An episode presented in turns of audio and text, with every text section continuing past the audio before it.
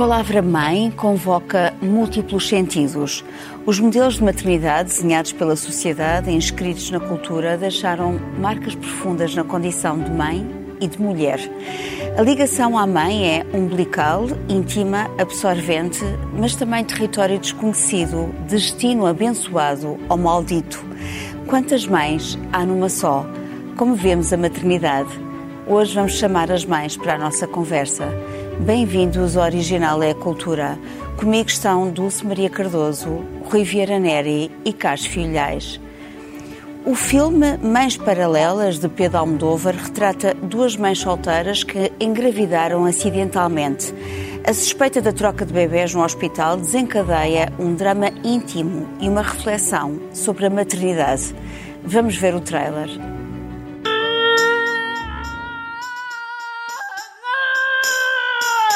A mí me encanta la idea de tener un hijo contigo, Yanis, pero no sé si puedo permitírmelo ahora. No es cuestión de si podemos permitírnoslo. Es cuestión de que ya está aquí. Si vuelve aquí no hará sino remover las cosas. Yo no puedo perder esta oportunidad. Si dejo la compañía no volveré a trabajar nunca más. Pues vete de gira. Va a ser muy morena como tú. Es muy morena. En caso de duda, la única solución es hacerse una prueba. Yo no tengo dudas. Pero yo sí. No, mi amor, ya está. Yo cada vez la veo más étnica, ¿eh? Yo solo me acosté con Arturo. Pues tú esa de tu padre. Uy, esos barquillos. El tiempo que hacía que no los veía. Oye, ¿tú has pelado patatas alguna vez? ¿Me estás ofreciendo que trabaje aquí? ¿Y qué tengo que hacer? Pues cuidar de Cecilia y de la casa. Bueno, yo encantada de fotografiar zapatos y cinturones. Hija, me da cosa que tú eres demasiada fotógrafa para esto. Pero necesito trabajar. Los actores son todos de izquierdas. ¿Y tú de qué eres? Yo soy apolítica. Mi trabajo es gustarle a todo el mundo. ¿Pero y tu hija dónde está? No soporto que te la lleves.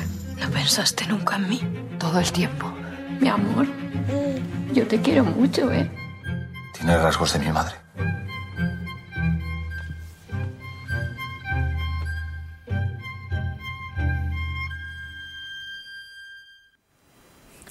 Dulce, que ligações vês en- entre esta história e o papel da mãe nas suas vertentes biológica e cultural? cultural. Bem, a mãe é, acima de tudo, a, a- a primeira, a primeira coisa que nós pensamos quando pensamos em mãe é no aspecto biológico, não é? Portanto, é a que carrega o filho, a que amamenta, a que trata do filho. E isso, essa, essa, essa imagem que temos da mãe é uma imagem ah, biológica a que depois fomos associando a, a- a cultura. Portanto, a mãe é simultaneamente este- este- esta, esta parte biológica, mas acima de tudo a parte cultural.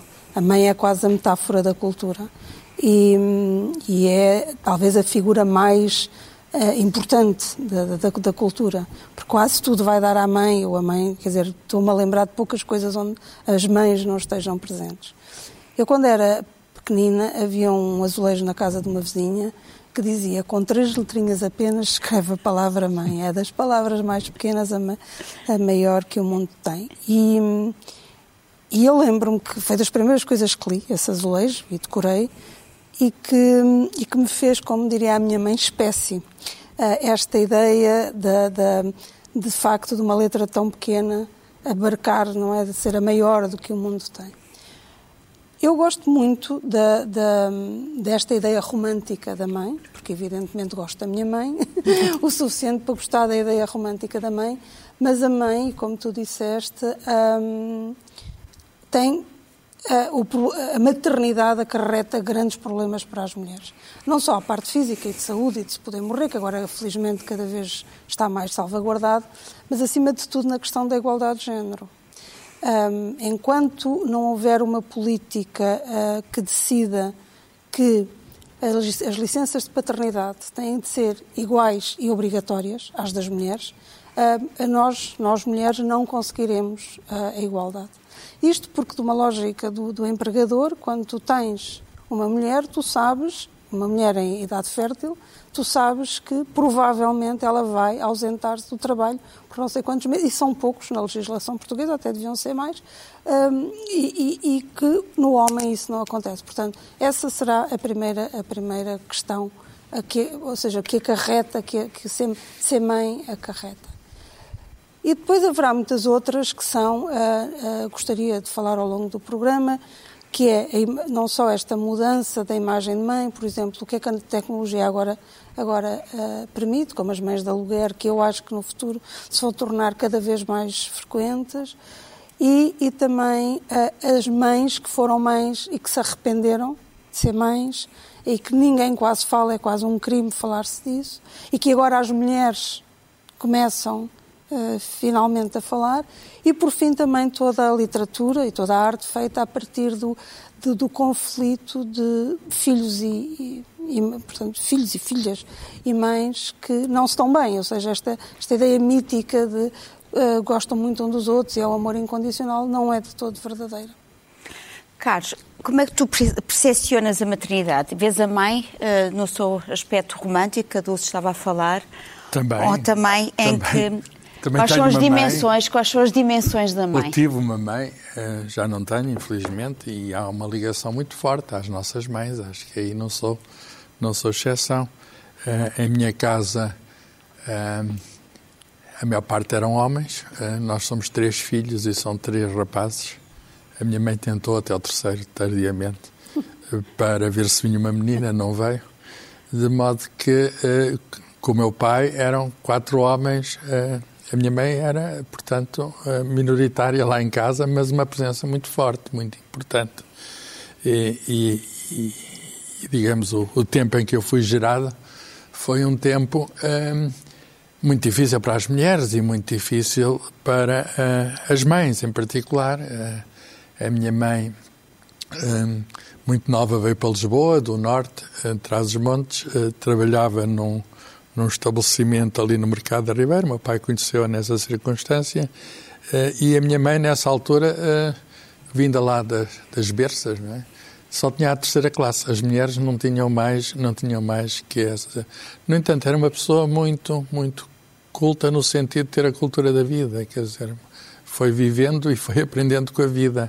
Um, e, e, e, tinha uma sabedoria muito própria. Há uma, a Dulce diz que as mães são. A cultura está omnipresente também, há razões para isso, não é? Há, uma, uma espécie de sabedoria feminina, por exemplo, uh, adivinhar que as coisas vão acontecer, há uma espécie de um sexto sentido, que a mãe quase que previne o conflito. Uh, uh, o facto de meu pai representava, naturalmente, como era na, na, típico da época, a figura da autoridade, não é? E todos esses estereótipos, isso nós, nós conhecemos, não, não eram, não apareciam apenas noutros sítios e na literatura, estavam presentes na sociedade portuguesa, mas a minha mãe tinha uma maneira de dar a volta à coisa. E arranjava sempre uma maneira, era uma espécie de salvação, é redenção, quer dizer. E às vezes usando uma, uma usando um meio que me dizem que eu terei herdado eh, que é eh, algum humor. Uh, que, uh, enfim, às vezes uma palavra dita a tempo desvanece, desvanece a tensão, desvanece o ambiente. De modo que, uh, enfim, esta é a minha circunstância pessoal. a minha mãe morreu repentinamente, enfim, até muito mais nova que até o meu pai, que viveu mais tempo, ao contrário, normalmente é. a, a mães têm, de facto, as mulheres, as mulheres em geral, têm a carga da maternidade. Uh, e isso é um, é um, facto biológico. Eu não posso ter filhos. Acho que a ciência faz muita coisa, mas não faz isso. Como dizia António Guterres, eh, quando se falava que o candidato à ONU devia ser uma mulher, essa é a única coisa que eu não posso, que eu não posso fazer. Mas uh, a maternidade, há, há alguma, só para, só para terminar, há, há uma vantagem apesar de, da dificuldade. Há, há mulheres, durante muito tempo, que morriam de parto, casos famosos casos famosos. Olha, a mãe da Mary Shelley, uma feminista muito conhecida, morreu, morreu de parto. Ou a Madame Châtelet, que foi amante do Voltaire, morreu de parto. Quer dizer, a, a, a, a maternidade era mesmo, digamos, uma ameaça mesmo, mesmo mortal. Mas eh, nós, ainda agora disse, o normal é as mulheres viverem mais tempo que os homens. E isso tem muito a ver com alguma, eh, vou usar a palavra, eh, superioridade genética e de saúde, o que significa que elas estão preparadas uh, do sistema imunitário para se defender a elas e à vida que geram dentro delas. Isso dá-lhes uma fortaleza. Uh, vejamos até no caso recente da Covid, a maior parte das vítimas foram homens e não mulheres. Nos Estados Unidos isso foi bem medido, hum. e noutros sítios aqui também é 60%, 40%. Porquê? Porque o sistema imunitário delas funciona melhor. Podem até ter mais doentes, etc., mas resistem melhor e... e Podem e, falar mais. E como? Também essas coisas proverbiais que se, dizem, que se dizem sobre as mulheres. Eu mulher acho que doente, isso... mulher para sempre. também se diz isso, mas, mas a, a mulher é uma, é uma força. A mulher, Mas será que também a, a, mãe, a mulher, em particular, a minha mão, que é isso que estamos a falar, é uma força muito grande e, e é, digamos, mesmo quando está escondido, mesmo é uma, digamos, um, um pilar da sociedade. Uh, será que isso também não tem a ver com uma certa resistência, não é? Própria das mulheres. Por exemplo, num estudo uh, que foi feito, foi um artigo publicado no público, uh, que, a pergunta o que se espera de uma mãe em Portugal, na verdade, há muitas mães que dizem que é muito penalizador, uh, porque, na verdade, uma mulher que decide ser mãe torna-se naturalmente abnegada, disponível, capaz, omnipresente, certo? Não, está tudo errado, porque, segundo este estudo, muitas mulheres sentem-se desenquadradas, exaustas e sozinhas com que a maternidade lhes tira. Um, como é que tu vês a maternidade, Rui? Bom, já aqui falamos, quer dizer, há um elemento biológico que é incontornável, quer dizer, há uma relação de empatia natural, de cumplicidade natural entre a mãe e, e os filhos ou as filhas, uh, que, que, digamos que é, que, que é única. Uh, mas também acho que se construiu culturalmente em torno desta, desta ligação, que é, enfim, que é incontestável, uh, uma narrativa que, no fundo, te, tenta legitimar a secundarização social da, da mulher. Quer dizer, a, a, mulher que não assume a maternidade como a, a, a, finalidade principal da sua vida estaria a ser mais ou menos contra a natura. Contrariando a realidade social preto no branco, que é a de que a esmagadora da maioria das mulheres tem que acumular as responsabilidades quase que exclusivas da maternidade, agora digo não no sentido do parto, obviamente mas da, da criação da, da, dos filhos, com uma atividade profissional a tempo inteiro, com uma distribuição de tarefas, eh, digamos, domésticas que é, que é manifestamente desigual e, portanto, por trás desta poética tão bonita da, da, da mãe a, a protetora, a, desta figura seminal, há um código de, de, exclusão que a mim me, me, às vezes me irrita um bocadinho. Quer dizer, um, e continua a haver, por exemplo, algum preconceito em relação a uma mulher que tem uma prioridade de carreira, que, que quer ter, ter uma, uma, intervenção social e que supostamente faria isso em desfavor das suas responsabilidades uh, maternais.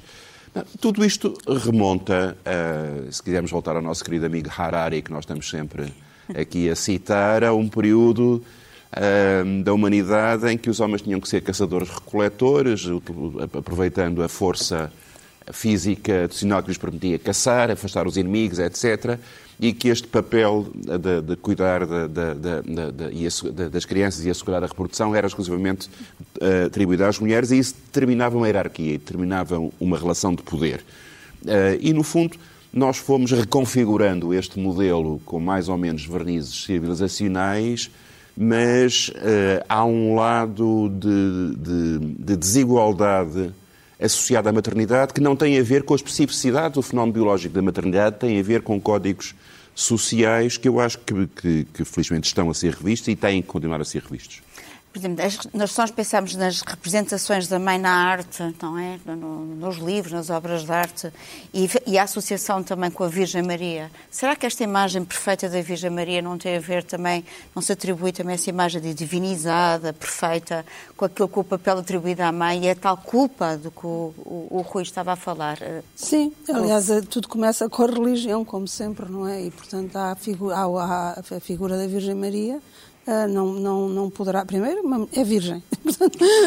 Ou seja, até biologicamente uh, é, é, diferente. É como se as mulheres não pudessem ter acesso ao, ao, ao, ato sexual, por assim dizer. E, e depois tem o filho, e depois vê o filho ser morto, e depois todo, todo é, é tudo tão dramático. Sacrifício, não é? Sacrifício, aceita, é, não põe, portanto, aceita a vontade de Deus, sem nunca a questionar, portanto, depois evidentemente que esta, esta, esta submissão, esta doce submissão, passa para, para, para, para a cultura e, e, e, socialmente somos assim. Felizmente tem havido propostas contrárias, mesmo na arte, mesmo na, acima de tudo na arte, uh, que nos mo mostram que não é assim. Por exemplo, os filmes do Bergman, uh, particularmente um que é a Sonata do Outono. Hum. quer dizer, aquela mãe não tem nada disso. Não, não, há um esforço que vai sempre no sentido de, de, de, de, tornar a mulher mais submissa, porque tem esse tal, essa tal bênção e farda ao mesmo tempo de poder uh, procriar, uh, poder dar à luz, nem sei, sei como é que se diz bem isto, e, e, e, de amamentar, evidentemente que os homens perdem muito nesta, nesta relação. O que é que se vai dizer de um homem que anda às cavalitas com o filho, uh, que, que, anda com o filho às cavalitas, que, que ensina a andar. Biberão, é? que ensina a andar de bicicleta. Portanto, nada disto é muito poderoso. Não se vai construir nenhuma narrativa porque um pai anda com o filho às cavalitas, não? Portanto, as mulheres têm isso. Agora, o que é que a sociedade, e como diz o Rui, se tem aproveitado disso, é outro ponto. E o que é que as próprias mulheres têm aproveitado disso, também é outro ponto, porque isto, há um poder, e esse poder, por exemplo, quando uma mulher engravida e não quer ter o filho e o, e o pai da criança quer ser pai, portanto quer que a mulher continue, há um conflito de interesses que é muito difícil de resolver e que, e que a lei não, não, não... Mas a mulher, em princípio... É soberana, é soberana, é um enorme poder. E ainda bem que é, porque é o seu ainda corpo. É, mas, mas, quer dizer, mas também os outros os interesses do homem uh, são... É, portanto, é complicado. E nós estamos agora a, tentar, a começar a, a a, a, a, tentar perceber quão complexo é isto, que não é mecânico, não é aquela ideia do Estado Novo, da, da, da mulherzinha na casa portuguesa, com os seus filhinhos e o homem ir para trabalho. a intuição nada mais é do que esta a intuição feminina nada mais é do que esta ideia de que a mulher ficou anos, séculos, milénios a observar. Porque enquanto os homens iam. Viu muita coisa. Viu muita coisa. Portanto, é muito diferente ser ator e ser espectador. E, e, as mulheres foram espectadoras. Até há bem pouco tempo éramos espectadoras. Portanto, apreendemos coisas que não passa pela cabeça dos atores, que estão em palco, que estão a agir. Estavas a falar precisamente da Sonata de Outono e lembrei-me da história de Medeia, que é a contrária precisamente ao instinto maternal. Há uma relação difícil muitas vezes com os filhos, não é? Tem e... uma, uma, rejeição da mãe em relação aos filhos e também o inverso. Sim, eu, por exemplo, acontece. não tenho filhos e, e não, tenho, não tive filhos voluntariamente, não quis ter filhos. E isso é muito, muito penalizador. Uh, especialmente, curiosamente, vem... Hoje menos do que era antes. Sim, mas eu já não sou nova. O que é que tu sentes que é penalizador? Uh, e, totalmente, e a crítica vem acima de tudo das mulheres. Há alguns homens que acham estranho e acham que eu tenho alguma anormalidade não ter esta, este, este, o tal instinto maternal e perguntavam-me uh, e o teu marido aceita isso? Que também é muito engraçado de perceber como é que a, a sociedade e, a, e, as cabeças das pessoas se organizam. Mas, as críticas maiores vieram de mulheres. Mas eu penso que vieram de mulheres porque a, a ideia é eu tenho que passar por isto, portanto, eu tenho que ter a minha vida uh, estragada também por causa disto. Quem és tu para pensar que te podes livrar disto? Eu penso uhum. que lá no fundo, nunca ninguém me disse isto assim, mas lá no fundo, lá no fundo, é esse o pensamento subjacente. Uhum. Que é, eu tenho de passar por isto. Aliás, ameaçavam-me com a segurança social, ameaçavam-me oh, sentido... oh, Dulce, não estás sozinha. A Natália Correia decidiu também não ter filhos. Eh, ela, enfim, ela identificava-se muito, uh, tinha uma boa relação com a mãe, a mãe como figura, etc. Tal, mas não queria, uhum. uh, achava que era um, um, desvio na sua vida. Ela, tenho aqui, grande parte da minha obra é dedicada à minha mãe. Eu não sou é nada maternal, é muito curioso. Mas há casos contrários, por exemplo, a Clarice Lispector, que, que teve dois filhos, quando me perguntaram, ou seja, fazem-se perguntas parvas, eh, o que é que mais importava para ela, se a maternidade ou a literatura, e ela respondeu também, olha, se eu tivesse de escolher, eh, eu eh, escolheria os meus filhos. Porque são mais filhos do que os, Claro. o- do que os livros. Não tenho dúvidas que como mãe sou mais importante do que como escritora. E, e, enfim, há... Ah, mas uma vez que eles existem, não tenho dúvidas que seria também essa a minha resposta. Agora, o problema é a decisão Ah, de, de há um- ter uma, uma jornalista italiana, Ariana, Ariana Falacci, muito famosa, ah, ela disse que ah, ser mãe não é um dever, ah, é apenas um direito entre tantos outros. Neste caso, um direito que as mulheres têm e que podem ou, ou não exercer. Em Portugal exerce cada vez menos, como sabem, nós temos uma taxa de fertilidade muito pequena, o que causa questões demográficas, ah, digamos, profundas. E esta compatibilidade da profissão e a mãe leva muitas vezes a escolhas, não é? Ah, Quem faz um filho fala por gosto, não é? Portanto, ninguém é obrigado a tê-lo. Ah, Rui, o, o- o Carlos há pouco estava a falar da relação com a mãe.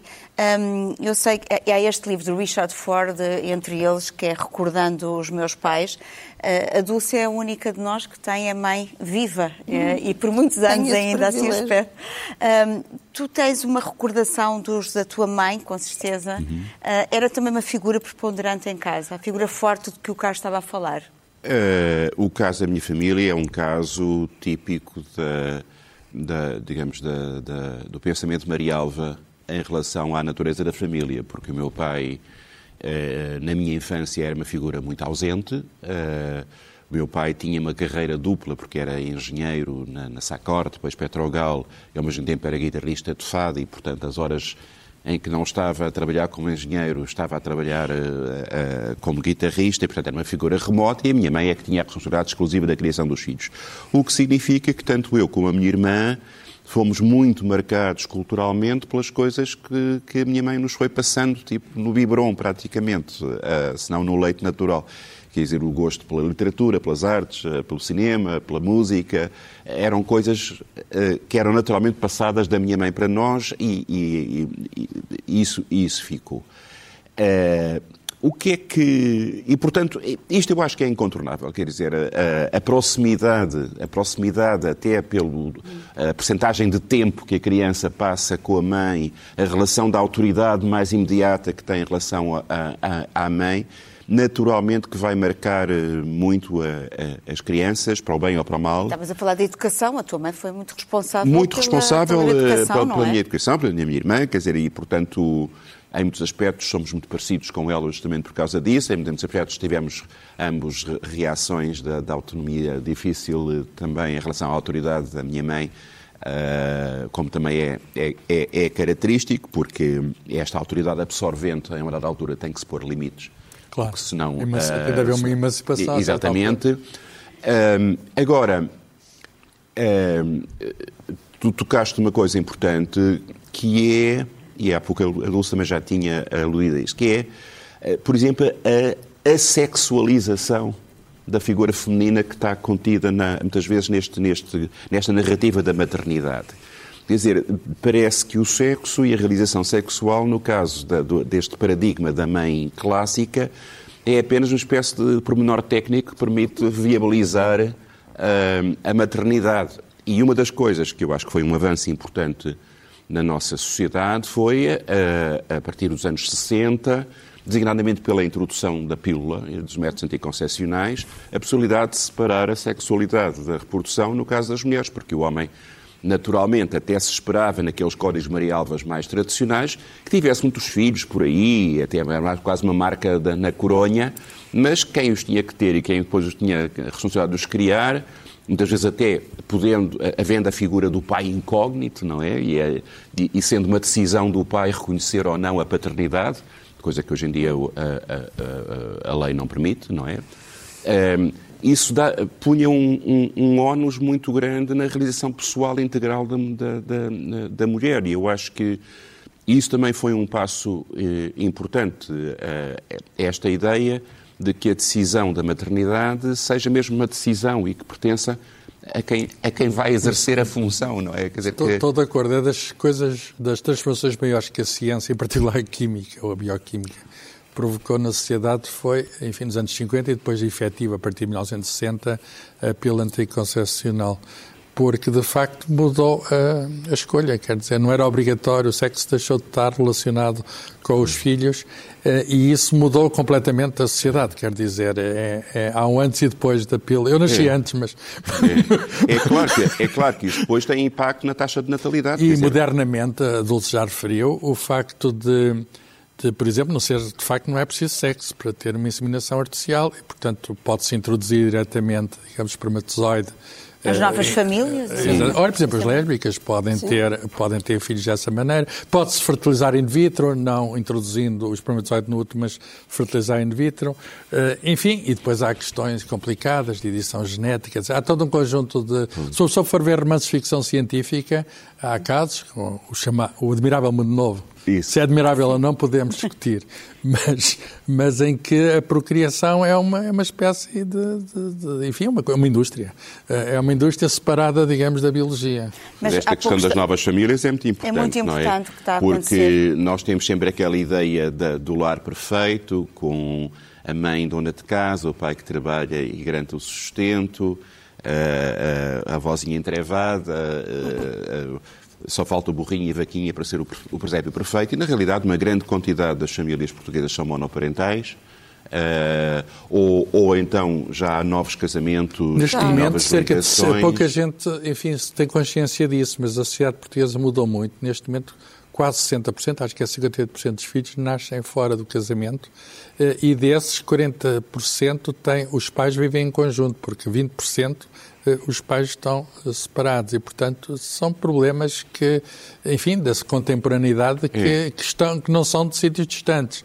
Temos aqui a, a questão de... Portanto, temos, temos casos em que a criação dos filhos é a responsabilidade do pai e não da mãe. Eh, temos casos de mães sozinhas eh, a, a criar os filhos.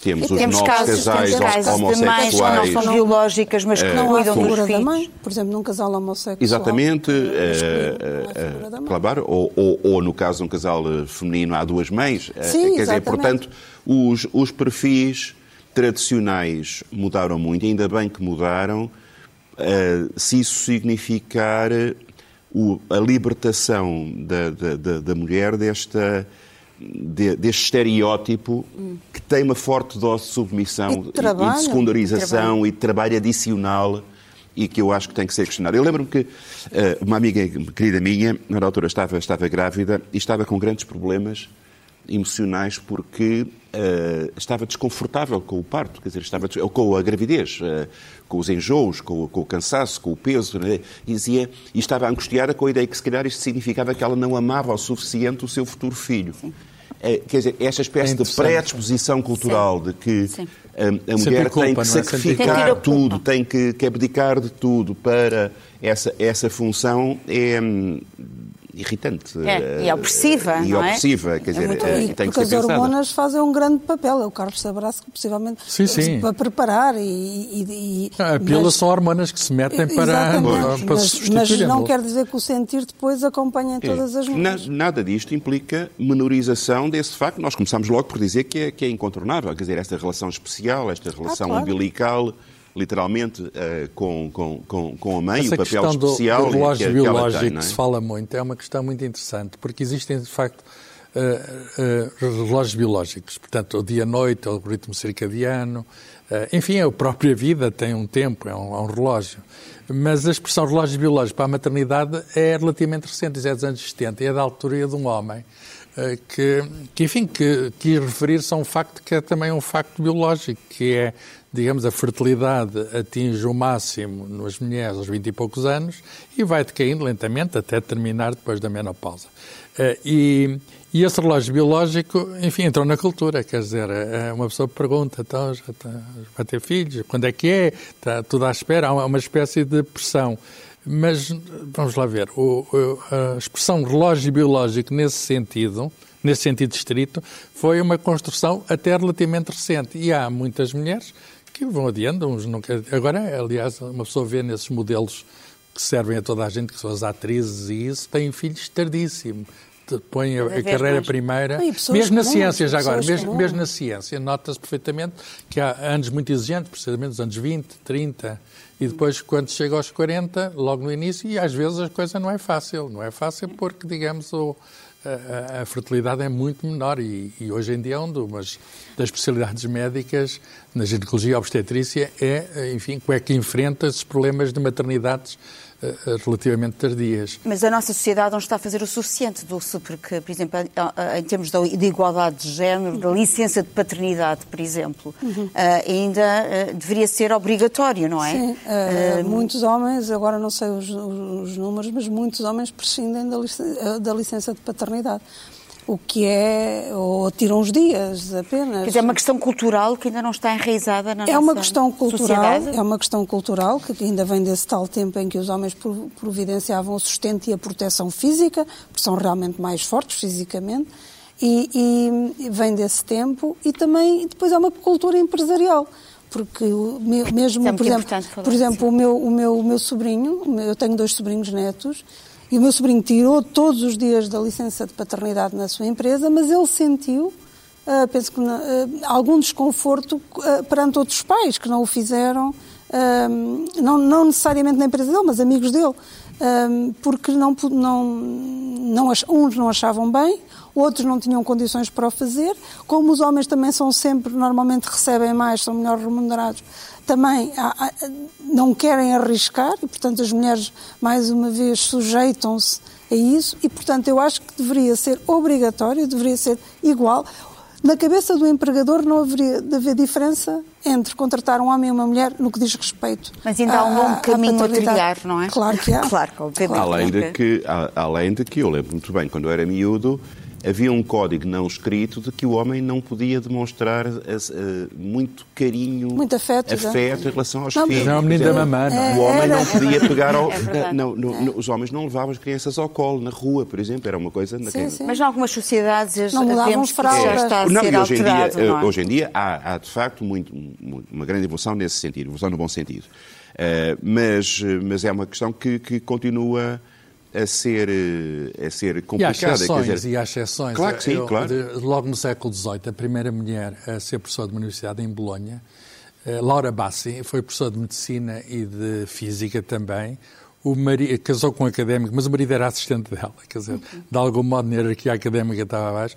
Não, teve uma carreira em que enfim, bem sucedida, com publicações, mas teve 12 filhos, que é uma coisa verdadeiramente extraordinária. Pois ela vai morrer aos 60 e poucos anos, porque, digamos, mas tinha, a saúde... Mas vinha de uma família rica, não? Com, com naturalmente, mais. naturalmente, naturalmente. E essa é uma questão importante. E dava aulas sim. em casa, ter uma atenção especial para dar é aulas em casa, tenho a tomar conta das crianças.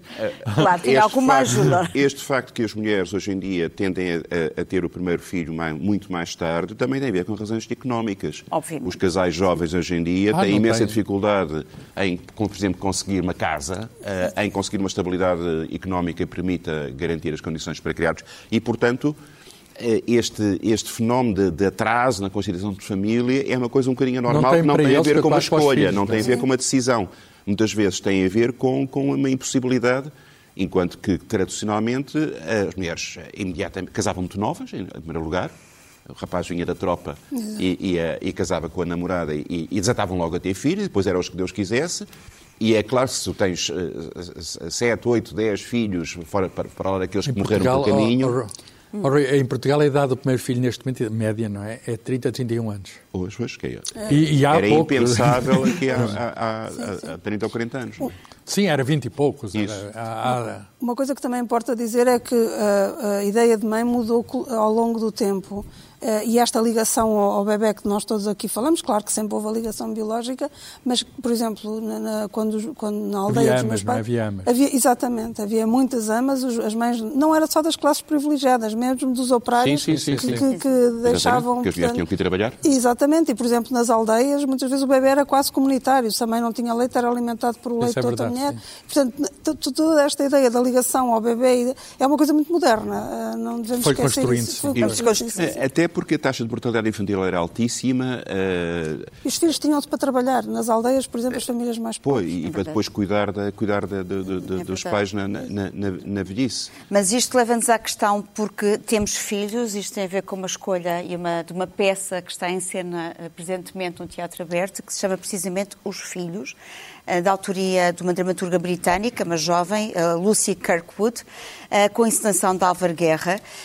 E isto é, tem uma história muito simples. Há um acidente de uma central nuclear que obriga um casal de físicos nucleares reformados a mudar-se para uma pequena casa, recebem a visita de uma antiga colega e uma proposta, um regresso ao trabalho para repararem os danos causados pelo acidente.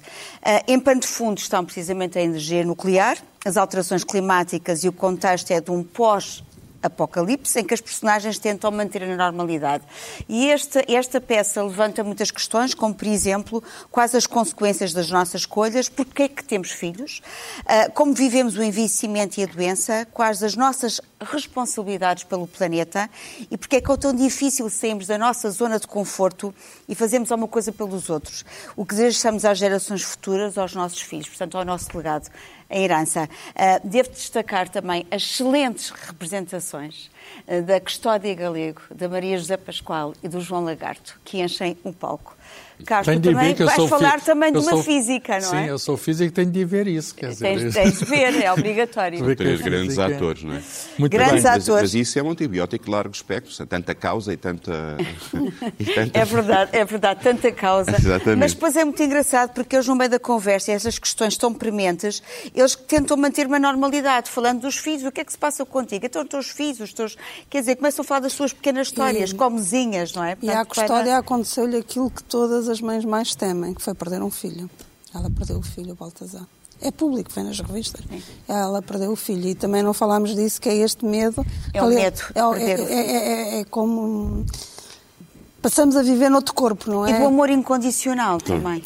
É, uma, uma coisa questão muito é, é por isso que, que no, na, digamos, na, na, na temática mariana, é tão importante aquela questão da mãe que viu o filho crucificado, pois, não é? Sim, sim, claro. Estava a matar. Estava a matar é a dor maior. Bem, é mas eu tenho uma sugestão. Uh, um livro uh, escrito por uma filha sobre a mãe. uh, a mãe é Madame Curie, famosíssima, teve dois prémios Nobel da Química e da Física. A única pessoa a ter dois prémios Nobel de duas disciplinas científicas diferentes. Eva Curie foi escritora, pianista também. A irmã mais nova, porque a mais velha foi também prémio Nobel, Irene. Irene Joliot-Curie. Irene Joliot-Curie foi também prémio Nobel. Portanto, naquela família, o casal foi Nobel, uma filha foi eu e o marido dela também foram Nobel, pelo menos quatro prémios Nobel ali na família. Então é um, é um documento enfim, o livro tem, algum, tem já alguns anos, como é normal, não é? Mas há uma. É, é Livros do Brasil, há uma reedição recente que até tem um prefácio da, da nova Ministra da Ciência e, e Tecnologia, Elvira, Elvira Fortunato, Fortunato, fez o prefácio para a nova edição. E, e conta, digamos, enfim, naturalmente, de um, um prisma muito próximo, eh, como é que ela concilia. Um, a ciência e a maternidade, eh, sem abdicar de nenhuma das coisas. A ideia de optar, estou a ler, entre a vida de família e a carreira científica nem sequer lhe passa pela cabeça. Está disposta a levar por dentro o amor, a maternidade, a ciência e não se subtrair a coisa alguma e consegue-o. Mas a consegue em circunstâncias que são muito, muito difíceis, porque enfim, desde doenças, desde, enfim, trabalhar com, com material radioativo, hoje estamos a falar de uma física nuclear, ela é uma física nuclear que descobriu a radioatividade, ou ajudou a descobrir a radioatividade sem, sem conhecer bem os perigos dela. Ela mais tarde vai, vai morrer em consequência de lesões que a radioatividade lhe causou. Portanto, é um documento humano que mostra, de algum modo, uma heroína da ciência, vamos chamar assim para encurtar. Bem, eu, Dulce, tu trazes a Helena Ferrante. Eu trago a Helena Ferrante, que é uma autora de que eu gosto muito e cujo trabalho, na sua totalidade, aborda esta questão das mães e de como pode não ser bom ser mãe. E do trabalho da, da, da, da Helena Ferrante, o que eu gosto mais são exatamente estas três novelas. As Crónicas do, do Mal de Amor, aqui é uma, uma edição da Relógio d'Água, e eu, eu, noto que nós esquecemos sempre de dizer o nome dos tradutores. É verdade, são três tradutores Exato, neste caso. É Maria do Carmo Abreu, Miguel Serras Pereiras e Margarida Periquito. Eu, Monteiro Lobato, o eu, tradutor. é porque nós temos esta tendência de os tornar mais invisíveis uh, do que eles normalmente já são. E tem uma importância gigante. Sim, sim, sim. E, portanto, uh, numa de, de, que é a minha novela favorita é Filha Obscura, uh, gosto de todas destas três, mas esta é, é, é muito bom. E uh, por isso vou só ler aqui um bocadinho uh, para se perceber o tom. Quando as minhas filhas se mudaram para Toronto, onde o pai vivia e trabalhava havia anos, descobri com perplexo espanto que não sentia qualquer desgosto. Sentia-me leve, como se só então tivesse, as tivesse posto definitivamente no mundo. Pela primeira vez em quase 25 anos, deixei de sentir a ansiedade de ter de preocupar-me com elas. Portanto, depois continua e diz muito detalhadamente tudo o que sentiu quando as filhas foram viver com o pai.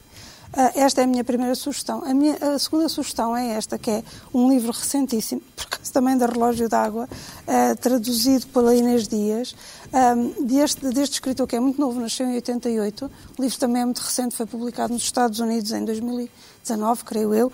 Uh, dizem que é... Um, na Terra somos brevemente... Na, na Terra somos brevemente magníficos. E é uma carta à mãe. E ele como é que se chama? Ocean Vong. É um, portanto, ele nasceu no Vietnã, no Vietnã, mas foi com dois anos para os Estados Unidos. Portanto, é um ásio-americano e, e, trata de várias questões. Isto é uma carta à mãe, é mesmo? É, ele escreve, ele dirige-se à mãe. Uh, trata de todo uh, o, uh, o traumatismo pós-guerra do Vietnã. Trata da, da, dificuldade de ser filho e de ser mãe. Portanto, há uma relação muito violenta entre mãe e filho, mas com um amor também muito grande, como geralmente acontece e trata depois também, depois ele, eh, portanto, ele é homossexual, trata também de toda essa temática e trata acima de tudo da linguagem. É um livro que vale a pena, é muito produto da sua época, mas é um livro que vale a pena. Vale a pena também acrescentar que esse A Filha Obscura teve uma adaptação cinematográfica recente, que é A Filha Perdida, é a Filha Perdida com um papel extraordinário de Olivia Colman. Exatamente. Uh, que é absolutamente extraordinário. Eu, eu lembrando-me só, recordando os meus pais, o meu pai uh, dizia muito do cor esta canção, de, desta canção, que era a canção tonta de Federico Lorca, que eu vou aqui socorrer-me da tradução de José Bento, um, que é Mamã, eu quero ser de prata, Filho, terás muito frio. Mamã, eu quero ser de água. Filho, terás muito frio. Mamã, borda-me em tua almofada. Está bem, agora mesmo.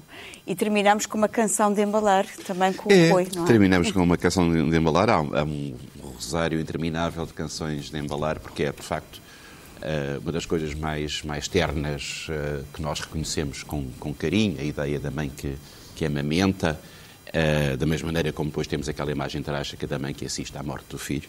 E, portanto, eu escolhi uma canção uh, popular espanhola uh, recolhida e harmonizada pelo Manuel de Falha, aqui na interpretação da Vitória de Los Angeles, soprano, e da Alicia de la Rocha, pianista, num concerto ao vivo de 1972.